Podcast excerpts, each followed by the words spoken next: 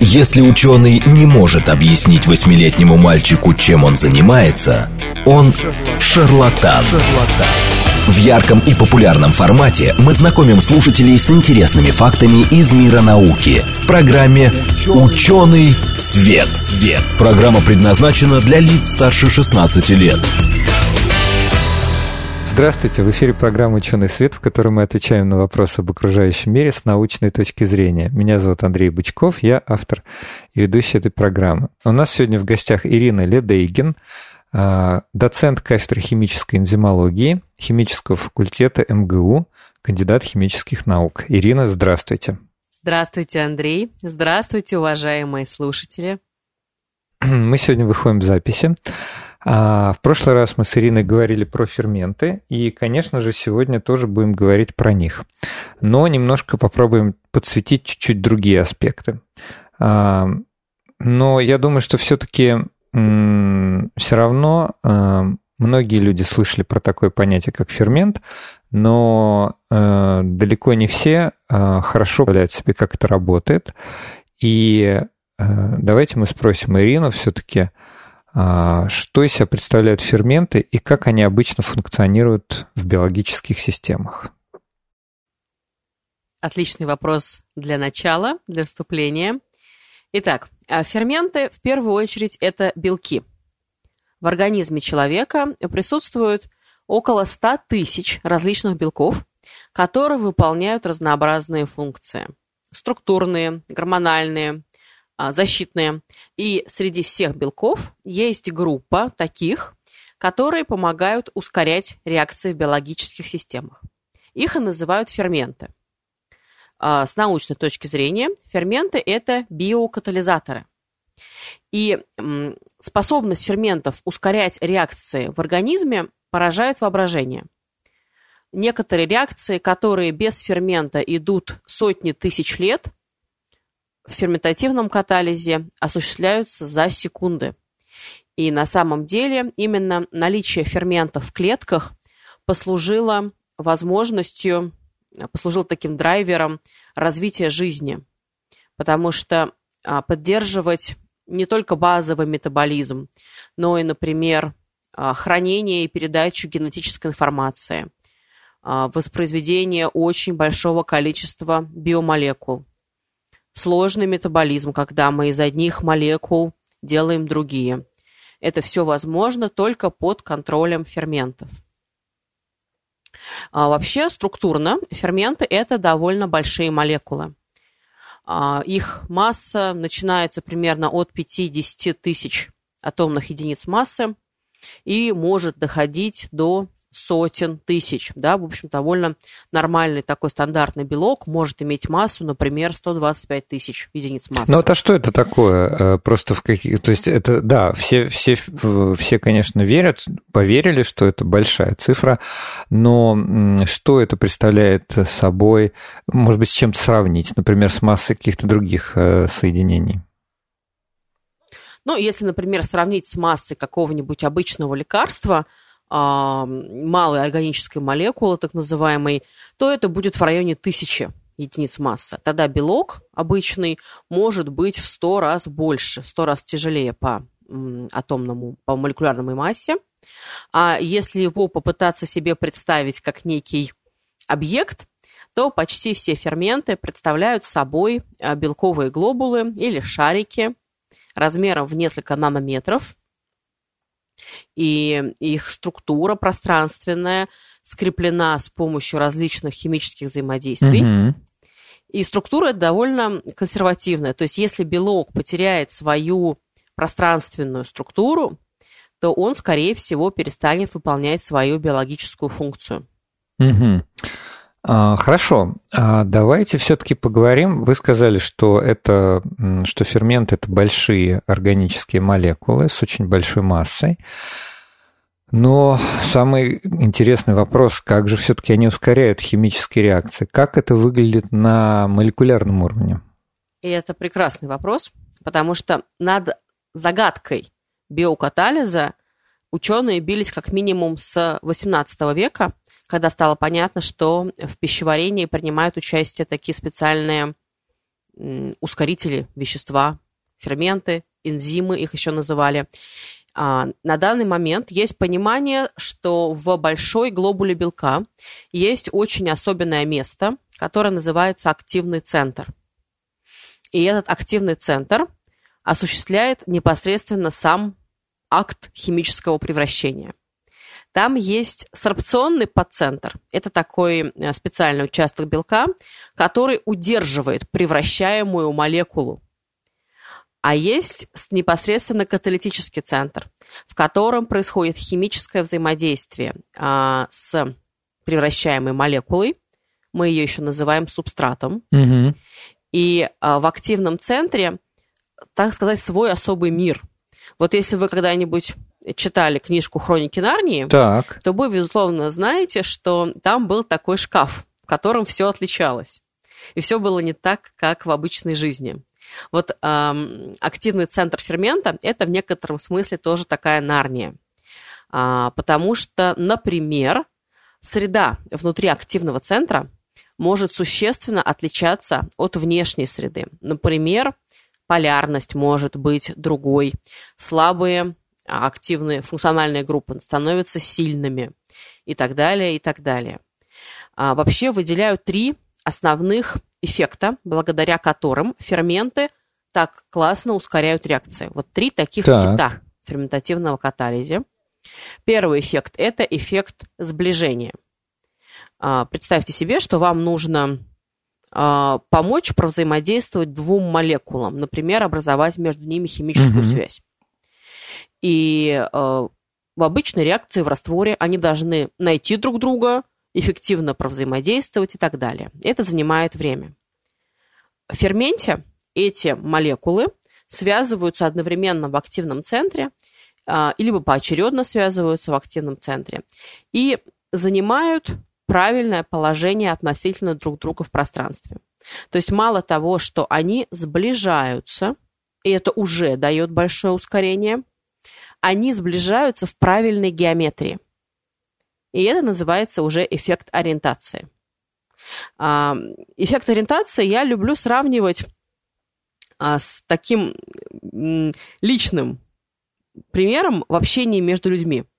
Вы наверняка когда-нибудь хотели с кем-нибудь поговорить, стояли рядом, но не могли поймать взгляд человека, чтобы начать беседу. Mm-hmm. Вот в активном центре фермента собеседники ориентированы друг к другу очень правильно. И там сразу есть контакт, сразу можно вступать во взаимодействие. Вот это второй эффект ориентации. И третий эффект, как раз о котором я начала рассказывать, это эффект среды, когда слабые химические группы становятся сильными, меняется полярность среды, диэлектрическая проницаемость, и оказывается, например, что какая-нибудь несчастная гидроксильная группа серина, аминокислоты серина, которая в обычных условиях слабая и не очень активная, в ферменте, в активном центре, становится исключительно могучей, э, химически активной, главной, можно сказать, действующей персоной в катализе. Вот такие три эффекта, три кита. Хорошо. Э, то есть вы нам рассказали, какие интересные эффекты возникают, э, да, там э, активный центр фермента, что может меняться. Вот. А можем как схематично дать, ну, не знаю, ну, это действительно, я понимаю, что это сложный, сложный вопрос, сложный момент, ну, какую-то такую вот схему на пальцах, как все-таки происходит вот катализируемая ферментом реакция? Ну, представьте себе, что существует такой довольно большой шарик глобула белка, которая готова осуществить химическое превращение, готова осуществить акт катализа. А если она встречает то самое вещество, которое она эволюционно обучена превращать, и свой, свой природный субстрат, она с ним связывается, происходит а, нековалентное взаимодействие в сорбционном центре. И вот здесь очень красивое сравнение, которое было принято в науке довольно долгие годы. Это сравнение фермента и субстрата как замка и ключа. А, то есть каждый фермент и каждый субстрат подходят друг к другу, как ключ подходит к замку. Геометрия сорбционного центра должна быть идеально выстроена под определенный субстрат. Ну вот, например, есть такой фермент, очень известный, химотрипсин. Такой, скажем так, вот в биологии есть лабораторные mm-hmm. мыши, как, как такой вот э, модельный организм. А в энзимологии модельным ферментом очень часто служит А что он делает? Это пищеварительный фермент, который работает в кишечнике, он расщепляет белки. Так. Пищи. И вот химотрипсин относится к классу сериновых протеаз. У него в активном центре как раз-таки этот самый серин находится. И сорбционный центр химотрипсина устроен так, что лучше всего он связывается с остатками ароматических аминокислот. Угу. То есть, когда приходит какая-нибудь крупная аминокислота, остаток аминокислоты, типа фенилаланина, а, он прекрасно помещается в сорбционный центр, как, как натрон. Вот ему там идеально, очень комфортно. Вся геометрия выстроена под фенилаланин. А если э, придет субстрат, в котором вместо фенилаланина, например, аланин просто, то есть маленькая аминокислота, mm-hmm. будет слишком много места, не произойдет эффективного связывания, и субстрат будет выскакивать из активного центра.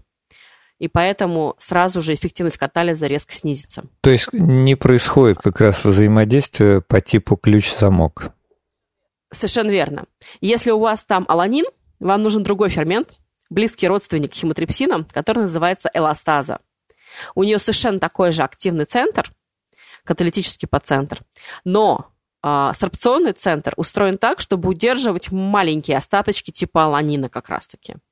То есть природа подготовила такой спектр ферментов под каждый субстрат, чтобы достигать наиболее эффективного катализа, чтобы не тратить время на неэффективные превращения. А такой дилетантский вопрос на основании того, что вы сказали.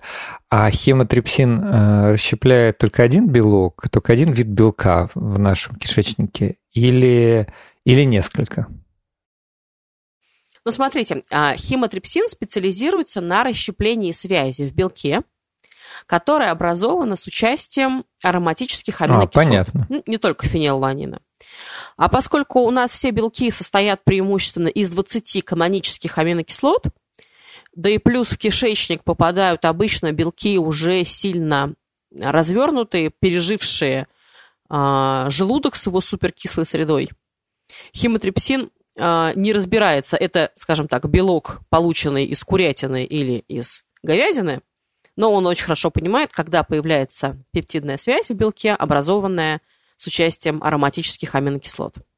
А, кстати, тоже буквально заинтересовал, никогда, никогда ни с одним из гостей про это не говорили, а получается вот белки, которые оказываются в желудке под действием агрессивной соляной кислоты, они как-то уже начинают, э, получается, преобразовываться, да, там теряют свою, например, там конфигурацию. Абсолютно верно. Более того, в желудке у нас работает фермент пепсин. Кстати, да. Это так называемая кислая протеаза, которая великолепно себя чувствует в агрессивной среде желудка, pH 1,5-2. Это тот pH, при котором не выживают практически никакие другие ферменты. Ну, для тех, кто То просто, есть... может быть, не, не совсем дружен с понятием pH, это очень кисло. Вот представьте себе какую-нибудь такую хорошенькую соляную или серную кислоту. Вот это оно. То есть вот не, не, не самая слабая кислота, прямо скажем. Абсолютно, абсолютно. У нас вообще в желудке ключевые два фермента – это пепсин и желудочная липаза. Ну вот пепсин – это король абсолютно в желудке. А, он расщеп... начинает пищеварение белков, он расщепляет пищевые белки на некоторые кусочки, но задача-то расщепить белки в конечном итоге до отдельных аминокислот. И вот пепсин начинает эту работу, он, эм, скажем так, крупными мазками расщепляет, а в кишечнике уже другие протеазы типа химотрипсина, трипсина, эластазы завершают эту работу. И уже при э, слабых щелочных условиях, такой как будто бы слабый содовый раствор в кишечнике, они заканчивают расщепление белков до отдельных аминокислоты уже могут, э, могут э, непосредственно всасываться, всасываться. усваиваться, да. Угу. Потому что они маленькие да. и простые. Ну, хотя вот те же, те, что вы упомянули, фенилаланин, да, там же фенильная группа, она здоровая. Ну, наверное, даже она, в принципе, способна нормально всасываться. Самое главное, что это не полимер теперь. Хорошо. Вопрос вот какой. Вы упомянули pH вообще в желудке и в кишечнике. Это вообще очень интересный момент. И, и, а до этого еще упоминали температуру. А мы можем как-то вот э, рассказать о том, как температура и pH вообще влияет на активность ферментов? Вообще так удивительно, что вот этим пепсином вы меня просто эм, не то чтобы удивили, но как бы я был впечатлен. Это же действительно получается пилок, который работает в условиях, ну, если не концентрированной, то сильной соляной кислоты. Это как вообще такое? Как, как, как, как природа вообще до этого дошла? Природа очень хотела, чтобы наш биологический вид выжил, видимо, раз подарила нам такой пул ферментов. Но на самом деле пепсин далеко не единственный фермент, который способен работать в агрессивных средах. Это супер интересное направление энзимологии для тех, кто любит приключения в прямом смысле этого слова. А, это ферменты из экстремофилов, из организмов, которые живут в экстремальных условиях, например, в кипящей кислоте, например, а, в, э, в источниках, содержащих очень высокий уровень серы. И такие энзимологи, которые занимаются экстремофильными организмами, часто отправляются в экспедиции, а, например, на Камчатку, и обнаруживают там новые организмы, и из них выделяют очень интересные ферменты, способные прекрасно функционировать в агрессивных средах. Но если мы будем говорить про основной пул ферментов человека, а человек, как известно, это мезофил, то есть существо, которое предпочитает такие средние мягкие условия, то очень многие ферменты в нашем организме предпочитают работать при температуре в районе 37 градусов. И мы будем говорить про некоторый температурный оптимум. Да. Из школьной химии вообще известно, что чем выше температура, тем быстрее идет реакция, потому что молекулы движутся быстрее, сталкиваются чаще и так далее. И для ферментативных реакций это выполняется в начале. То есть действительно в лабораторном эксперименте скорость реакции при 10 градусах Цельсия и при 37 будет отличаться в пользу 37 так, градусов. Так, логично. Да? А вот дальше, если мы начнем повышать температуру и скажем, а давайте сделаем 50 градусов, то мы увидим очень грустную картину. Скорее всего, активность фермента начнет снижаться, то есть скорость реакции будет падать до тех пор, пока не выйдет вообще практически в ноль. И вот здесь некоторое противоречие с фундаментальными законами. Но никакого противоречия, разумеется, здесь нет на самом деле. Все дело в том, что при повышении температуры ферменты теряют свою правильную геометрию, ту самую, о которой мы говорили в начале. Мы говорим, что фермент денатурирует, то есть теряет свою природную конформацию, а затем инактивируется, то есть теряет свою каталитическую функцию. Угу. И превращается он в конечном итоге просто-напросто в омлет – да? Мы это знаем, этот То процесс, да, белок. когда белки яйца, когда мы их на сковородку выливаем, вот если сковородка холодная, то с ними все окей. А если горячая, то не окей. Превращается действительно в омлет. В прямом смысле этого слова, да, и неаккуратные экспериментаторы, которые а, не следят за температурным режимом в своем эксперименте, тоже могут познакомиться с таким явлением. А, и на самом деле с температурным оптимумом у ферментов надо быть очень внимательными, осторожными, потому что из инактивированной молекулы вы уже никогда не вернетесь к активному катализатору назад. Это необратимый процесс. Ага. А второй важный фактор, ключевой, это уровень кислотности, то есть pH. И вот здесь, внутри одного организма, внутри одного, например, человека, pH оптимум ферментов будет очень различаться в зависимости от органов и тканей, в которых этот фермент работает. Ну, например, у нас в слюне а, слабо кислый уровень pH, и в слюне превосходно работают ферменты амилаза, которая отвечает за расщепление углеводов, за первоначальные переваривание крахмалистых продуктов. И у нас в слюне также есть э, так называемая языковая липаза или лингвальная липаза, которая э, выделяется в область языка, где у нас расположены рецепторы масляного вкуса. Mm. То есть вот если вы съели кусочек сливочного масла, и ваш язык распознал этот вкус как маслянистый, то будьте уверены, а, у вас на языке Липаза выделилось небольшое количество липазы, да, которое прекрасно начала работать и запустила первичное переваривание жиров. Вообще это, вообще это в принципе интересная тема, но она немножко не укладывается в рамки нашей сегодняшней передачи. Какие еще существуют э, рецепторы вкусов? Они, ну, это представление было пересмотрено э, в последнее время. Вот, и вот есть, значит, э, рецепторы на вкус умами, есть рецепторы жирного вкуса, хотя все думают, что, ну, большинство людей, наверное, представляет, что рецепторы есть на соленое, там, на кислое. Кажется, кажется, этого больше. Да, у нас очень удачно работает язык как первичный сенсор, который потом а, информирует организм о том, к чему мы должны готовиться, к какому перевариванию. Да, это так называемая цефалическая стадия пищеварения в том числе.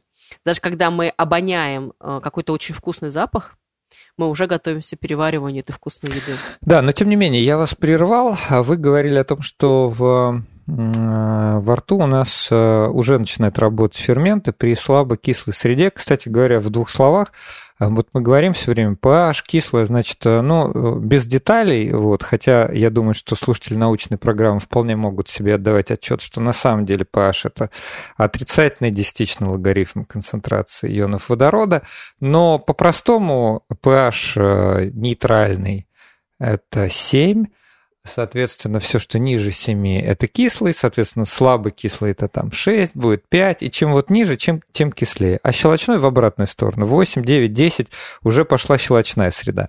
И вот вы говорили, что вот во рту слабокислая среда, и там работают там два фермента. А, соответственно, вы, наверное, хотели сказать, что в других кислотных условиях э, работают другие. Ну вот мы уже посмотрели примеры ферментов, которые работают сильно кислой среде желудка, да? а, несмотря на то, что мы организмы мезофилы и умываемся мы водой с pH в районе 7, нам не мешает в желудке иметь ферменты с э, pH оптимумом в сильно кислой среде. А затем кишечник с его слабощелочным pH оптимумом. Еще очень красивые примеры можно найти, например, в каждой клетке. Ферменты, которые действуют в отдельных органеллах, лизосомах с высококислым pH. А, то есть это тоже агрессивная среда. Лизосомы у нас отвечают за расщепление внутри клетки каких-то опасных объектов.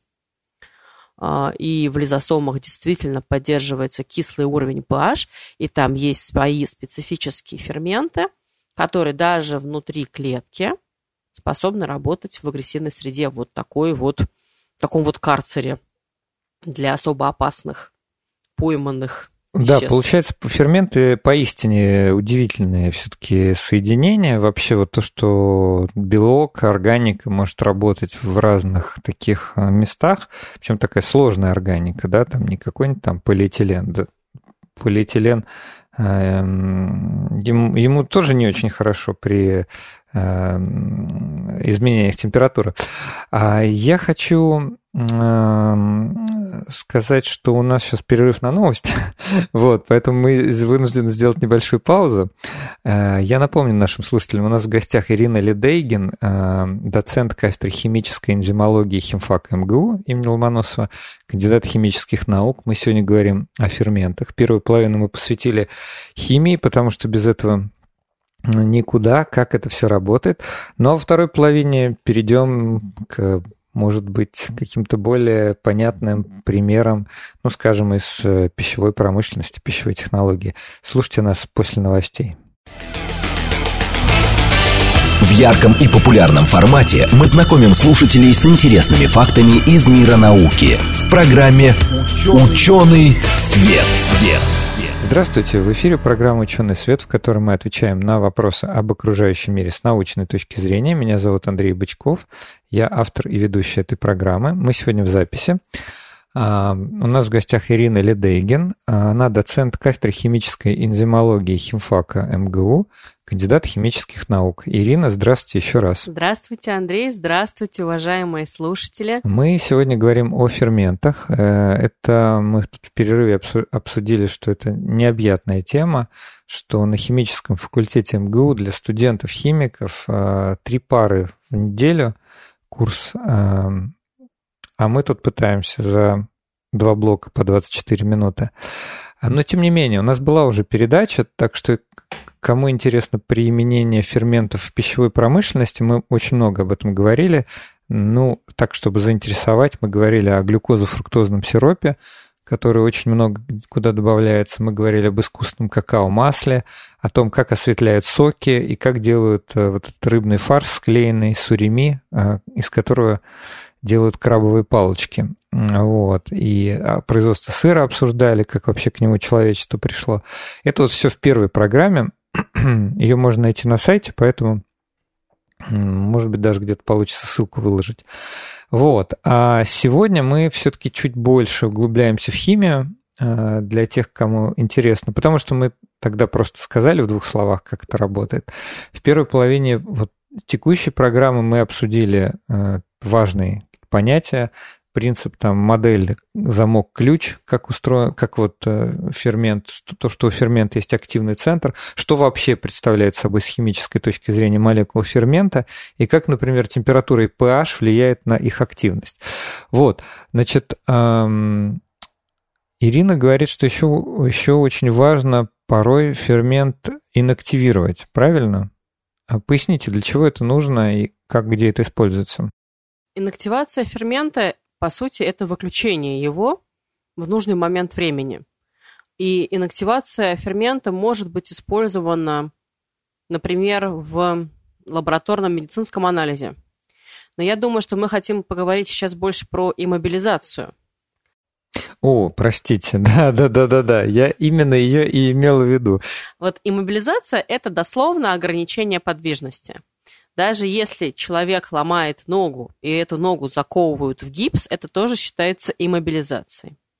Но в да. энзимологии под иммобилизацией чаще всего понимают образование такого э, биокатализатора, в котором фермент сидит в некоторой клеточке, в каком-то ларце, какой-то конструкции и не путешествует свободно по всему объему реакционной смеси. В организме mm-hmm. на самом деле есть ферменты, которые тоже иммобилизованы в некотором смысле. Обычно это те ферменты, которые закреплены, например, на мембранах митохондрий и отвечают за метаболизм и базовые жизненные функции клеток. А в случае промышленной биотехнологии, когда речь идет о реальном производстве, иммобилизация имеет своей базовой целью, вот такой фундаментальной, получение более понятного, предсказуемого технологического процесса. Ферменты – это довольно так. дорогие биокатализаторы. Выделение, очистка занимает длительное время, и хотелось бы их расходовать бережно. Если в реакционную смесь вносится просто фермент, порошок фермента, то фермент растворяется, и больше вы его, скорее всего, никогда из реакционной смеси не вытащите. Это нерационально в большинстве своем. Особенно если речь идет про процессы технологически связанные, например, с синтезом новых веществ, новых лекарств, например. Тогда надо бы ферменты упаковать в какие-то носители, которые легко извлекаются из реакционной смеси. Это может быть буквально какая-то такая большая подложка, или это могут быть какие-то шарики, которые легко отделить. И это такая классическая иммобилизация, в которой фермент заключается в поры носителя, например. Это может быть и стекло, и уголь, и различные полимеры. Все то, что может подходить под задачу. Иммобилизация позволила, например, э, резко улучшить показатели процесса синтеза новых антибиотиков. То есть э, так. были выходы без фермента 1-2% синтеза, а, с ферментами, которые работали в составе живых клеток, вот были и такие э, попытки, э, эффективность, выход доходил до 70%. Ну и текущая технология, связанная с использованием иммобилизованных ферментов, чистых ферментных препаратов, позволяет достигать эффективности в 99%. И Очень здорово. Вот, э, э, скажем так, для того, чтобы эту технологию полностью развить, ушло в районе 30 лет, то есть с 70-х годов стали использовать различные ферментные препараты, и на данном этапе уже стабильный синтез только с ферментами таких крупнотоннажных антибиотиков, как, например, ампицилин. То есть это технология, которая, в общем, скорее позволяет увеличить эффективность использования фермента. Она позволяет есть, привести э, фермент в реальный биотехпроцесс. Да, да. Да, и не, не расходовать его просто вот э, бессмысленно. А мы сейчас э, хотим еще одно явление обсудить. Оно тоже, оно похоже хотя бы тем, что оно начинается на букву «и», но я специально делаю паузу, чтобы у слушателей, потому что на слух это немножко тяжело воспринимается, я понимаю. Вот, но тем не менее, вот ферменты – это катализаторы. А там, где катализаторы, там частенько используется слово ингибитор. Вот. Ингибитор – это соединение, которое, в отличие от катализатора, как раз замедляет или а, делает реакцию невозможной. А используются еще ингибиторы ферментов. И, судя по всему, используются очень широко. Вот можете рассказать про примеры как раз использования? Мы тоже в прошлой передаче об этом совсем не говорили, об ингибиторах ферментов. Конечно. А обычно катализатор и ингибитор – это такие антагонисты. Катализатор ускоряет, ингибитор замедляет. Но в случае да. ферментативного катализа биологические реакции без катализатора ну, идут сотни лет. Им ингибитор да. так, как таковой не нужен. И ингибиторами мы называем вещества, которые э, мешают ферменту работать, которые, скажем так, э, либо снижают его активность, либо просто выводят фермент из игры, да, полностью его портят, губят. И в этом смысле ингибиторы мы сразу делим на две большие группы с очень условной такой границей, на обратимые и необратимые ингибиторы. По названию угу. понятно, что необратимый ингибитор должен погубить молекулу фермента раз и навсегда, не оставив ей шансов на восстановление активности, а обратимый ингибитор таким образом должен просто как-то мешаться в процессе ферментативного катализа, но молекулу фермента не губить. И обратимые и необратимые ингибиторы находят свое применение в реальной практике. И хотя по описанию кажется, что ингибиторы это такие довольно зловещие вещества, которые должны быть нашими врагами, на самом деле это глубоко не да. так. Самый... Ну, некоторые являются нашими врагами. Некоторые, да. Но очень многие, на самом деле, работают, например, для регуляции метаболизма. Вот самый классический пример связан с тем, что когда фермент хорошо поработал и э, было синтезировано много продукта, надо сказать, горшочек не вари. Как остановить ферментативный процесс? В клетке, учитывая, что клетка сама вот не да. очень хорошо соображает, да, у нее нет мозга, у нее нет рук, ног и так далее. Простое решение.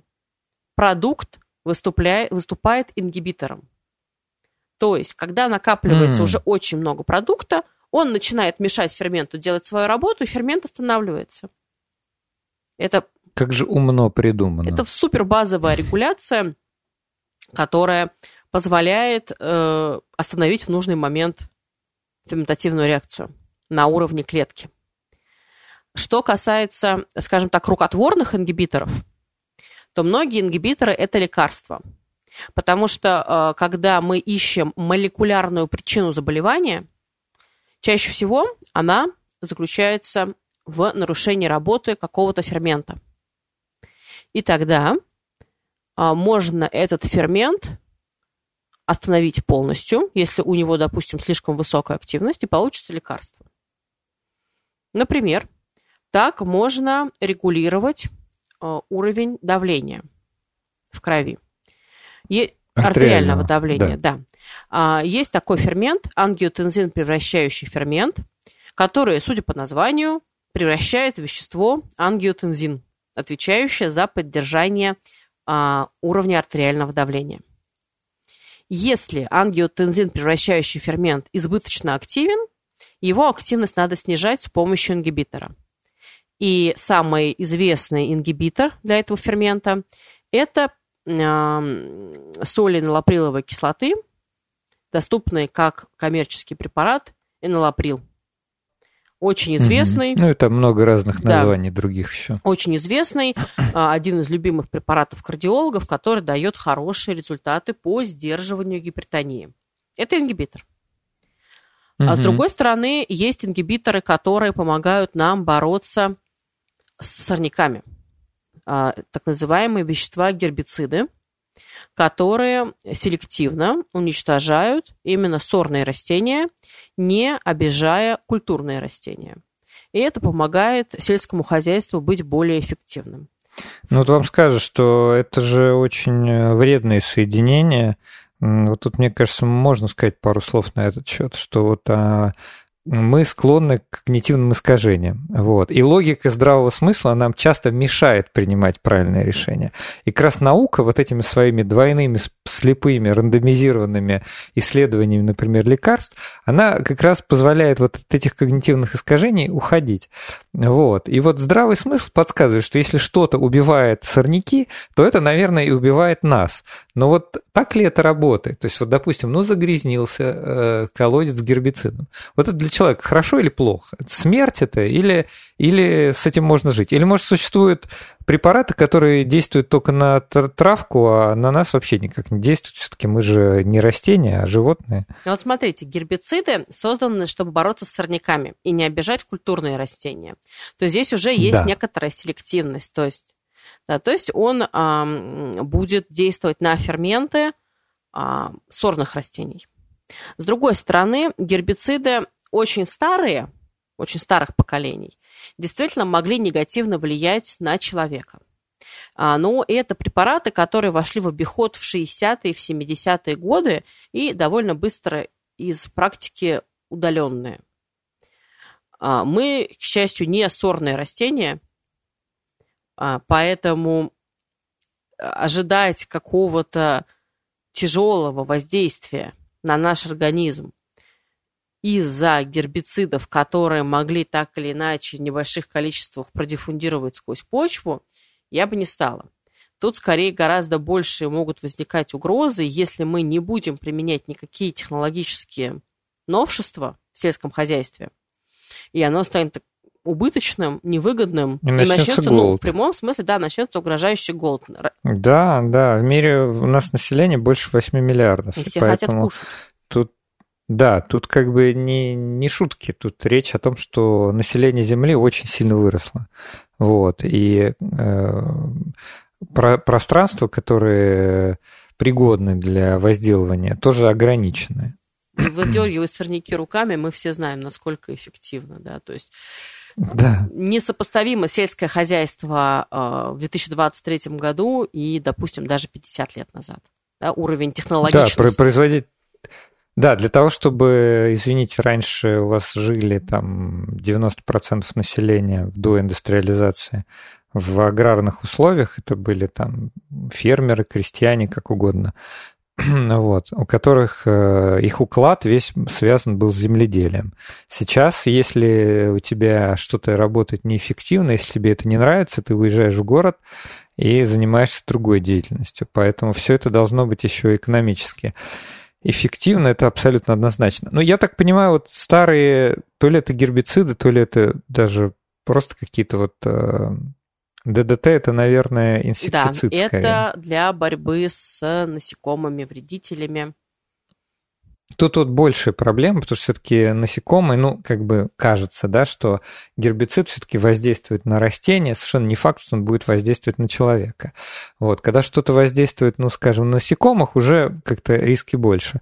Я, кстати, вспомнил название, не хочется... Я надеюсь, что это не торговая марка. Не, не подумайте, что это какая-то реклама. Просто мы обсуждаем химию. В данном случае препарат, кажется, называется глифосат. Очень популярный. Вот. А, но не знаю, является ли он в основе своей ингибитором ферментов. Наверное, может быть, является.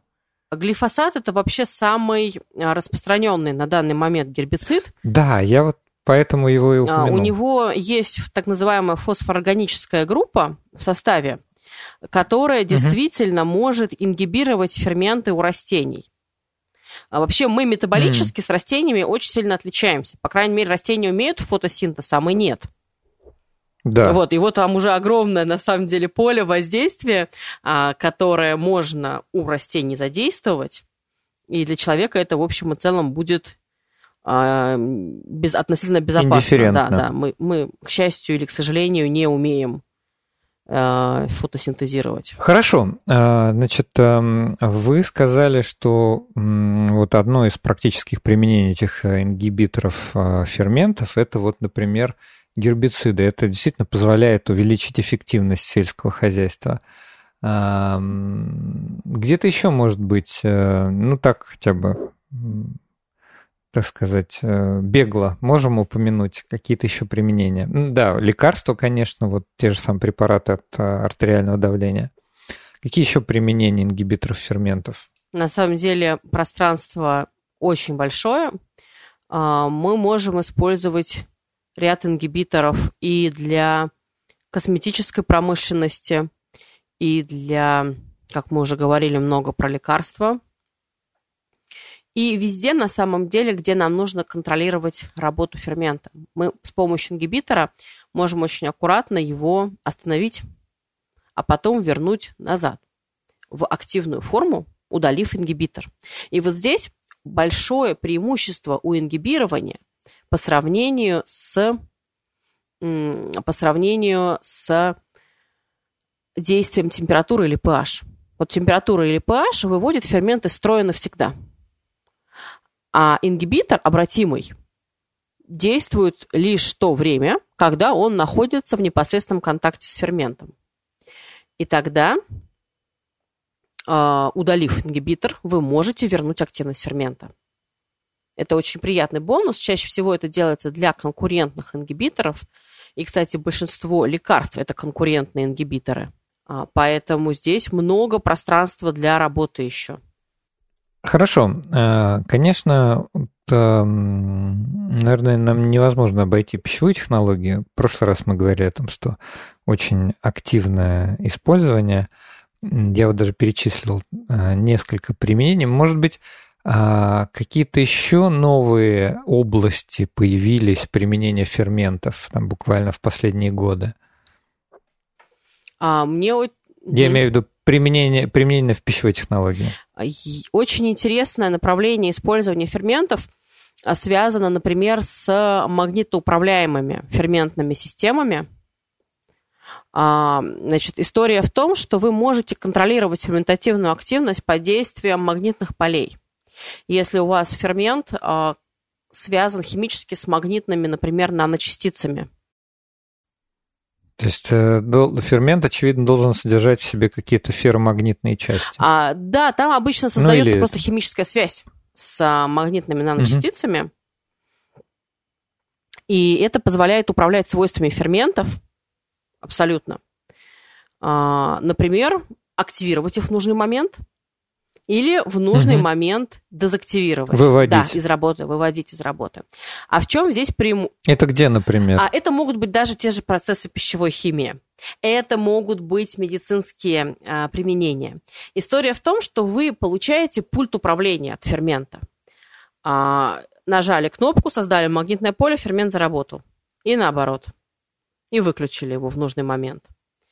И это то, что всегда хотелось то, чего всегда хотелось а, людям в энзимологии, и то, что было довольно сложно достижимо всегда. Но а, вот магнитоуправляемые ферменты – это очень такое горячее направление сейчас, оно буквально 10-15 лет как развивается. потому что нужны были стабильные магнитные наносистемы.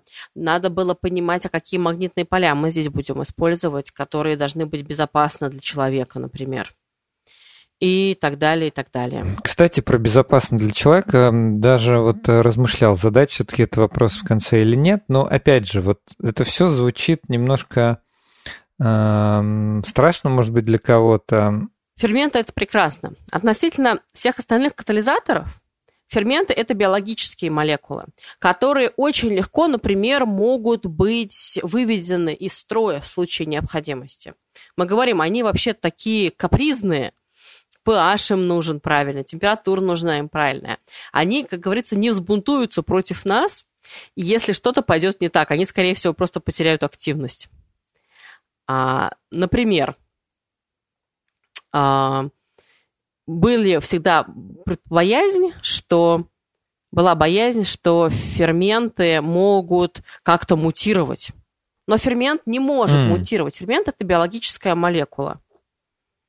А, кто мог мутировать, так это бактерии, например. То есть, если вы представите себе какую-нибудь генно-инженерную бактерию, которая расщепляет пластики, mm-hmm. это было бы это было бы действительно пугающе, потому что, сбежав из лаборатории, эта бактерия чисто теоретически могла бы... Могла а, начать есть ну, все это остальное. мы, конечно, оставляем научным фантастам, но что совершенно да. понятно, что вот ферменты, которые отвечают за расщепление пластика в этих бактериях, Ничего такого бы учинить не могли. Они не живые, не могут сами себя воспроизводить, а значит, никакой угрозы в дальнейшем не представляют. Он что-то расщепил, а потом он активировался и, как говорится, пал смертью храбрых. Поэтому ферменты мне как раз представляются одними из самых вообще безопасных э, представителей класса химии живых систем – Потому что, с одной стороны, они очень эффективные, они действительно прекрасные в своей каталитической роли, и у них высочайшее сродство к субстрату и очень высокая эффективность катализа. А с другой стороны, они абсолютно ручные, они послушные в этом смысле. И риски ну ниже и вообще... с ними. Да, вообще невозможно представить жизнь на Земле без ферментов. То есть ферменты — это просто неотъемлемая часть в нашем организме.